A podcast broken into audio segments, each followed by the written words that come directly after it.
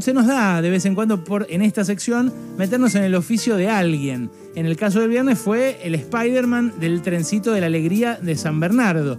Y claro, son oficios que nos resultan curiosos, eh, que nos resultan atractivos, interesantes eh, y que no sabemos bien cómo se hacen.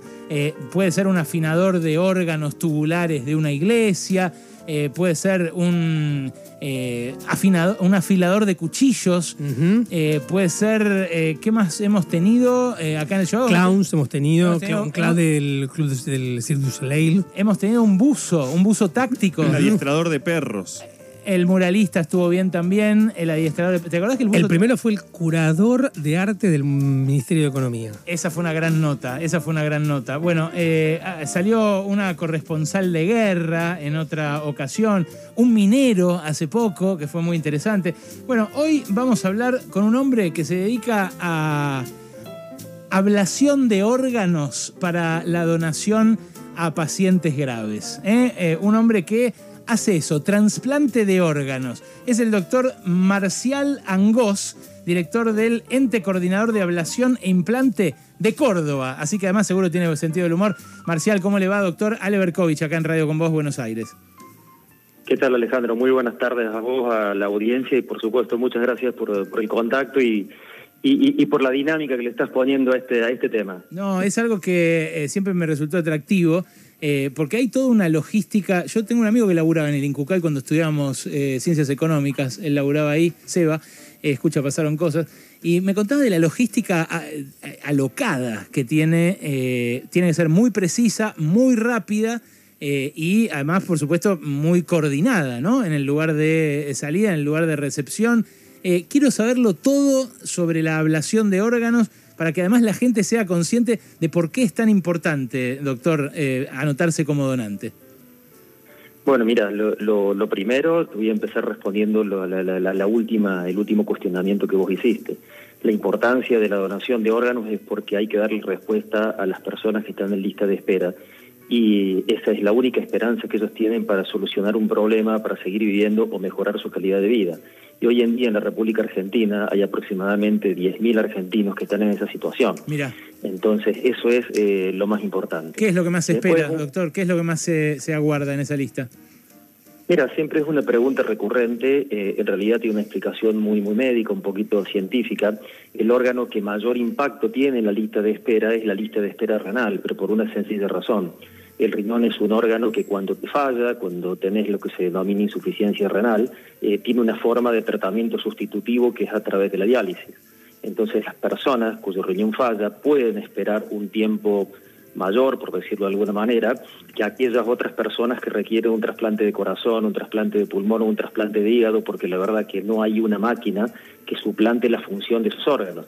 En cambio, a través de la diálisis hay personas que pueden eh, sobrevivir o llevar una calidad de vida este, un poco más aceptable durante cierta cantidad de tiempo. Hay personas que están más de 10 años en, diálisis y hay otras que están menos tiempo y se logran eh, trasplantar más rápidamente. Entonces ese es eh, quizás lo más importante de todo esto, que nuestra función como coordinadores de trasplante, en realidad nosotros somos procuradores de órganos.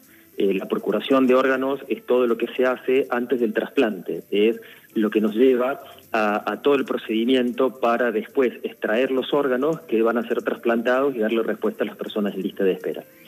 Y como vos decías, un proceso de donación, como nosotros le llamamos, un proceso de donación y trasplante, es un proceso bastante complejo porque participan muchísimas personas. Eh, en un proceso de donación hay más de 150 personas involucradas y en esto es, eh, es importante recalcar que está desde la persona que, que te abre la puerta del hospital, la persona que trabaja en la administración del hospital y en la admisión de los pacientes, los camilleros, las personas que eh, te recetan esos pacientes que tienen un traumatismo de cráneo grave, por ejemplo, que les llevan a la terapia intensiva, y así por todas las, personas que trabajan en un hospital o una institución sanitaria hasta el mismo director del hospital. Entonces es un proceso muy complejo y un proceso que requiere, como vos, como vos dijiste al principio, una logística muy precisa. Un proceso de donación eh, comienza cuando se dispara la alarma de que una unidad de cuidados críticos, una unidad de terapia intensiva, en un shock room, quieren llevar una unidad de guardia. Alguien se está por morir. Eh, aparece una persona que fallece y se transforma en un potencial donante de órganos. Ese es el inicio del proceso. Y esto, si me permitís eh, hacer una aclaración, nosotros tenemos un nuevo marco legal, una nueva ley, que es la ley 27447, una nueva ley de trasplante, que muchos de ustedes, eh, muchos de los medios de comunicación le, refieren o la mencionan como ley Justina.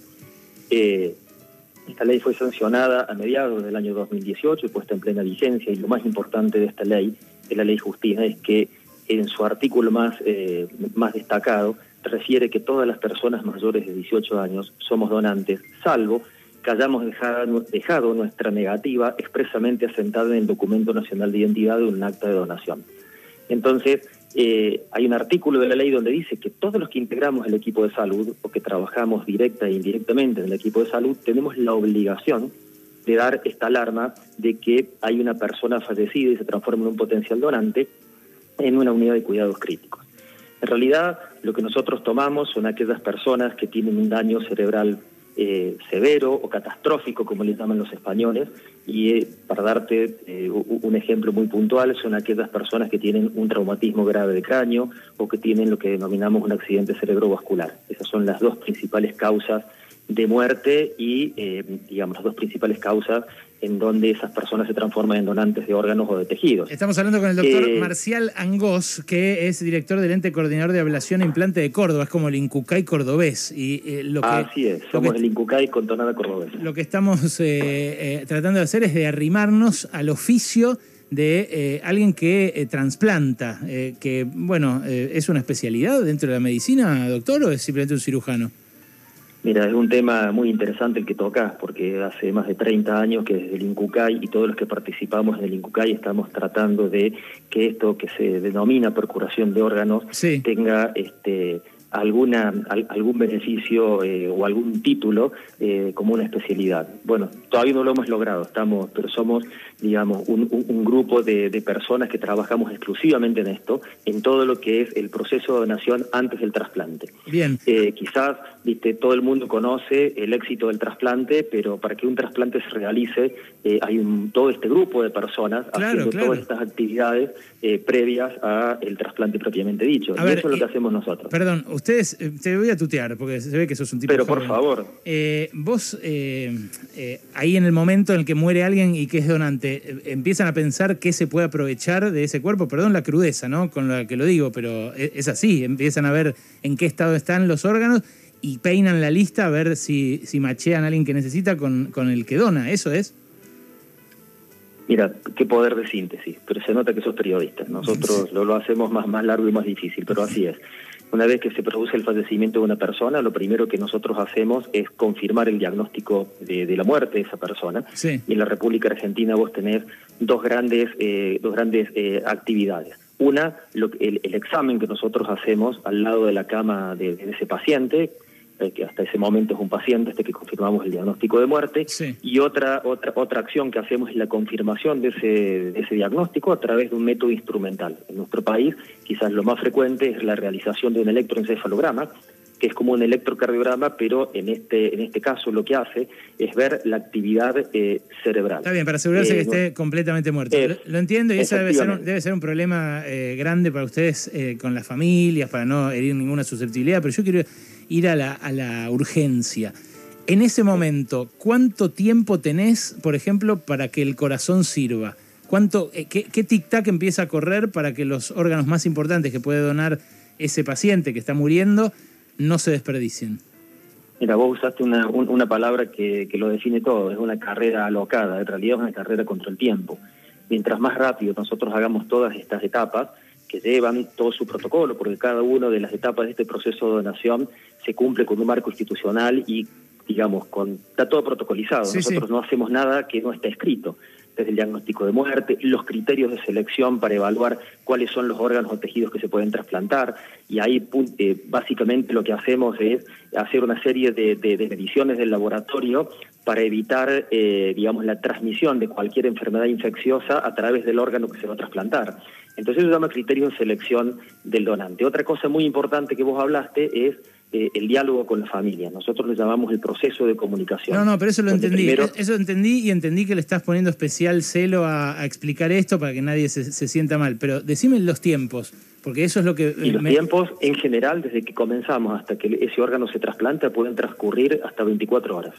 Eh, obviamente que mientras menos horas transcurran mejor porque en ese transcurrir, como decimos, vamos perdiendo eh, viabilidad de distintos órganos. Por ejemplo, el corazón, desde que se extrae hasta que se trasplanta, vos no tenés mucho más de, de cuatro o cinco horas y eso implica el traslado de ese órgano, el lugar donde está internada la persona que falleció, vamos a poner un ejemplo aquí en Córdoba, hay que llevarlo al aeropuerto, subirse en avión, llevarlo, no sé, por ejemplo, a, Buenos Aires, eh, desde llegar a Buenos Aires, trasladarlo al lugar donde está eh, eh, internado el receptor y realizar el trasplante propiamente dicho. Disculpame la, Toda esa logística brutalidad, tiene que ser en menos de cuatro horas.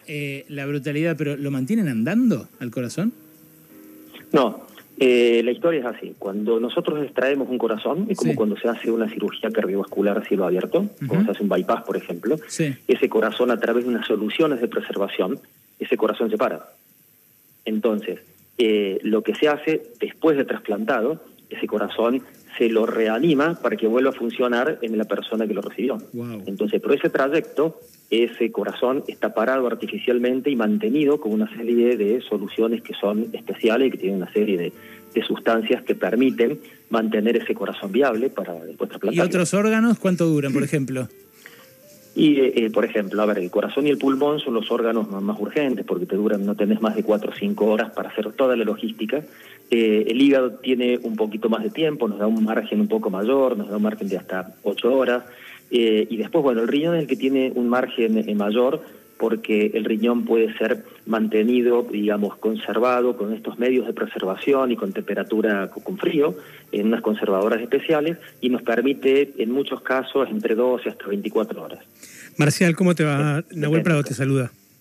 Nahuel. Justo del riñón te quería hablar, porque hay un mito urbano que dice que, no sé si lo conoces, ¿viste? el mito urbano es que una persona va a un bar, le invitan a tomar algo, y de repente se despierta el otro día en una bañera con hielo y se, se toca la espalda y tiene la, la cicatriz de que le robaron un riñón.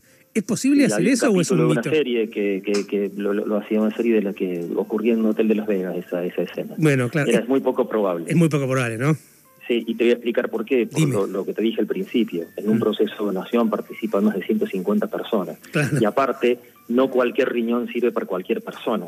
Nosotros siempre tenemos una frase que utilizamos, el órgano más adecuado para el receptor más adecuado.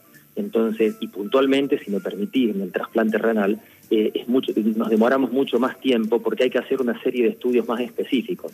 Nosotros estudiamos el código genético para que la gente lo entienda y cada persona que fallece es donante. Pero también tenemos cargado en el sistema informático del y en las listas de espera, que son inviolables porque es un sistema informático, eh, el código genético de todos los receptores. En este caso, los casi 5.000 receptores de, riñón que hay en la República Argentina. Entonces, cuando tenemos un donante, eh, con los criterios que ya están establecidos y no se pueden modificar, el sistema automáticamente machea al receptor más adecuado, en base al grupo sanguíneo. Como un Tinder de órganos. sí, más o menos. Como un Tinder de órganos. algo que se llama el sistema HLA, mm. y a ver, eh, la, gente, esto me va a delatar de la edad, pero vos te acordás que había un programa que decía Alcoyana, Alcoyana. Sí, sí, claro, claro, te vas a soñar. Efectivamente, vos tenés una cerradura con seis códigos. Si comparte el donante y el receptor los seis códigos, significa que hay compatibilidad absoluta. Entonces eso se prioriza. Y de ahí en más se va haciendo todo una serie de, de, macheo, por decirlo de alguna forma, en donde se trata de implantar el órgano al receptor más adecuado para evitar el rechazo, por supuesto. ¿Y el, riñón es... En el, riñón lleva mucho más tiempo. Claro, ¿el riñón es el que más compatibilidad necesita o todos los riñones tienen algún grado de compatibilidad? Todos los riñones, todos los órganos tiene algún grado de compatibilidad mayor o menor con otra persona? No, en realidad los criterios que vos utilizás para el trasplante en general eh, son, primero, eh, la compatibilidad, por supuesto, del grupo sanguíneo, porque eh, es muy complejo trasplantar a una persona con un grupo distinto. Eso desde edad tenés la mayor probabilidad de rechazo, es como la sangre. digamos, es el, mismo, el mismo mecanismo. Después tenés otra serie de cuestiones, como por ejemplo la compatibilidad de tamaño, que esto rige para el corazón, para el hígado, para los pulmones. Eh, yo peso 80 kilos y mi, corazón, por ejemplo, no se lo puede trasplantar a una persona que pese 40, para que se entienda. Claro, claro, claro. Entonces tenés que tener un tamaño más o menos parecido. Y, eso rige para el corazón, para el pulmón. El hígado es distinto porque el hígado se puede trasplantar una parte del hígado. Es más, nosotros tenemos donantes adultos eh, que se trasplantan en receptores pediátricos. Y un hígado se puede hacer lo que se denomina un split o una partición y se puede trasplantar un hígado en dos receptores. Muy grosso. Entonces ahí es distinto. Muy grosso. Y después tenés lo que se llama el código genético básico, que en medicina se llama sistema HLA, que es mucho más complejo, que son estas seis cerraduras que yo te digo, en donde mientras mayor cantidad de digamos, de, compatibilidad tengas entre donante y receptor, mayor probabilidad de evitar el rechazo. Ahora, en esa compatibilidad... El trasplante es el rechazo. Sí, Marcial, en esa compatibilidad, ¿cuánto es el margen entonces para que, aún siendo compatible el riñón eh, del donante y de quien lo espera, eh, pueda ser rechazado por la persona a la que se lo implanta? Mira, eso depende de muchos factores. La verdad que no te puedo dar una respuesta. ¿Pero es pericia médica en general? ¿Por qué? Perdón, no, no, eh, no, no te escuché lo último. ¿Tiene que ver con la pericia de, de quienes este, llevan adelante la operación? No, no, no, no, no, porque en realidad eh, esto, eh, digamos, el rechazo no, no, no, el rechazo se puede producir en cualquier momento del trasplante, o sea, inmediatamente al trasplante eh, se puede producir el rechazo, pero también se puede eh, producir eh, a, mediano, a mediano plazo o a largo plazo. Y eso ya depende de la reacción inmunológica de cada receptor. Cada receptor es distinto. Por eso, en las personas que están trasplantadas tienen que tener, tomar medicamentos inmunosupresores para evitar el rechazo de por vida. Pero concretamente, para no evadir la, la, respuesta que vos me estabas diciendo, en, este caso del riñón, hay todo un sistema, digamos, todo un un sistema de, puntaje, para decirlo de alguna manera, donde el que más puntaje eh, toma es el que mayor probabilidades tiene de trasplantarse y menores probabilidades de rechazo. Y eso involucra estos criterios que yo te decía, el grupo sanguíneo, el sistema HLA. Eh, otro criterio, por ejemplo, en el riñón es el tiempo eh, que tenés en lista de espera. O sea, tiene eh, mayor, mayor puntaje en este listado o mayor prioridad, por decirlo de alguna forma, una persona que hace 10 años que está en diálisis versus una persona que tiene un año en diálisis. eso te otorga un puntaje especial. O sea, hay una serie de cuestiones y aparte, otra cuestión es que eh, lo que nosotros denominamos regionalidad. tienen prioridad, por ejemplo, los receptores de los órganos que se obtienen en, Capital Federal, se trasplantaría en personas de, Buenos Aires, y los de Córdoba tienen prioridad los de Córdoba, y si no después salta al sistema regional o al sistema nacional. Eh, esto es todo un proceso que está absolutamente claro, absolutamente escrito, y aparte, una cuestión que es muy importante que la gente conozca, es que yo como coordinador de trasplantes, cuando tengo en mi computadora el listado que automáticamente hace el sistema y no participa el humano, nosotros ¿qué hacemos? Cargamos los datos del donante, estos datos que se decía, grupo sanguíneo, sistema HLA, eh, las medidas del donante, bueno, el, tamaño del donante, por decirlo de alguna forma, y el sistema automáticamente saca un, listado, una lista de espera para cada órgano. Yo no le puedo asignar y confirmar el órgano al paciente de lista de espera número 2 y no descarte el primero, y lo tengo que poner en el sistema, y eso figura como una clave digital, con mi firma. Entonces eso le da absoluta transparencia al sistema. Claro, no se puede manipular la lista de espera. Claro, para evitar justamente que haya una influencia, eh, sea por poder o por dinero. para Bueno, pero eh, entonces no hay... ¿Hay otros países donde haya eh, un mercado negro tupido, por ejemplo, con, con mucho movimiento de órganos? No, mira, yo te diría que eso en estos últimos tiempos ya es muy poco frecuente. Mm. Hay países donde tienen un marco legal no tan sólido como lo tenemos en Argentina. En nuestro país tenemos un marco legal que tiene más de 30 años y es marco legal pionero no solamente en Latinoamérica, sino en otros países. Porque también somos pioneros en trasplantes, ¿no? Somos pioneros en eso, somos pioneros en trasplantes, somos pioneros en muchas cosas, lo que pasa es que por ahí no nos queremos dar cuenta. ¿eh? Claro, claro. Bueno, eh, es por eso está buenísimo hablar con vos y por eso está buenísimo que conozcan el trabajo del trasplantador, vamos a decirle así, aunque, aunque no sea una... una, eh, Aunque sea una palabra rara. Sí, claro, como diría Soledad Cunha. No, pero además que no es una residencia específica. El año pasado se hicieron casi 1.800 trasplantes de órganos, esto es eh, casi 5 por día, que es una bocha, eh, y es bastante más que el año anterior, 40% de incremento. También hubo, me ponen acá, 1.392 eh, trasplantes de córneas, lo cual también son más de 4 por día. bueno, buenísimo, son vidas que se salvan o que mejoran sensiblemente a partir del laburo coordinado de un montón de gente. Y bueno, ahora conocemos un poquito más de ese laburo. Doctor, gracias por este rato. ¿eh? No, por favor, muchas gracias a ustedes porque eh, este, estos encuentros, estos diálogos, por ahí uno eh, en poco tiempo es muy difícil explicar todo este, este proceso que es muy complejo, pero bueno, los pocos minutitos que nos puedan dar para nosotros sean, sean bienvenidos porque la mejor forma de, evitar muchos de los mitos que hay en el eh, en esto relacionado con la donación de trasplantes precisamente que la gente lo entienda. Y cuando la gente lo entiende eh, estos mitos van desapareciendo. Así que y si me permitís porque nombraste en algún momento o, me preguntaste respecto a algunos algunos países si podía haber alguna cuestión relacionada con el tráfico permíteme decir que en la República Argentina eso es imposible directamente y de forma drástica. Es imposible por esto que te, que te estaba diciendo. Y aparte porque para realizar eh, un trasplante se requiere eh, un sistema médico de altísima complejidad, con aparatología médica muy compleja y, y, que se realiza en muchos hospitales de la República Argentina. ¿eh? Hay muchos hospitales, no solamente privados, muchos hospitales públicos que tienen altísima experiencia en trasplante y, y eso es muy importante también eh, destacarlo, ¿no? Marcial, entonces cuando, cuando me despierte... Buenos Aires tienen muchos, muchos ejemplos de Cuando me despierte en una bañera llena de hielos, entonces no me voy a preocupar, eh, Marcial, gracias, ¿eh? No, preocupate por otra cosa. claro, claro. ¿Ah? Bueno, a tu disposición y muchas gracias por el contacto, Alejandro. Así que acá estamos. Hasta luego. Hasta luego. Un abrazo grande. Era el doctor Marcial Angos, un campeón, el director del ente coordinador de ablación e implante de Córdoba. En el Yo Hago de hoy, un trasplantador.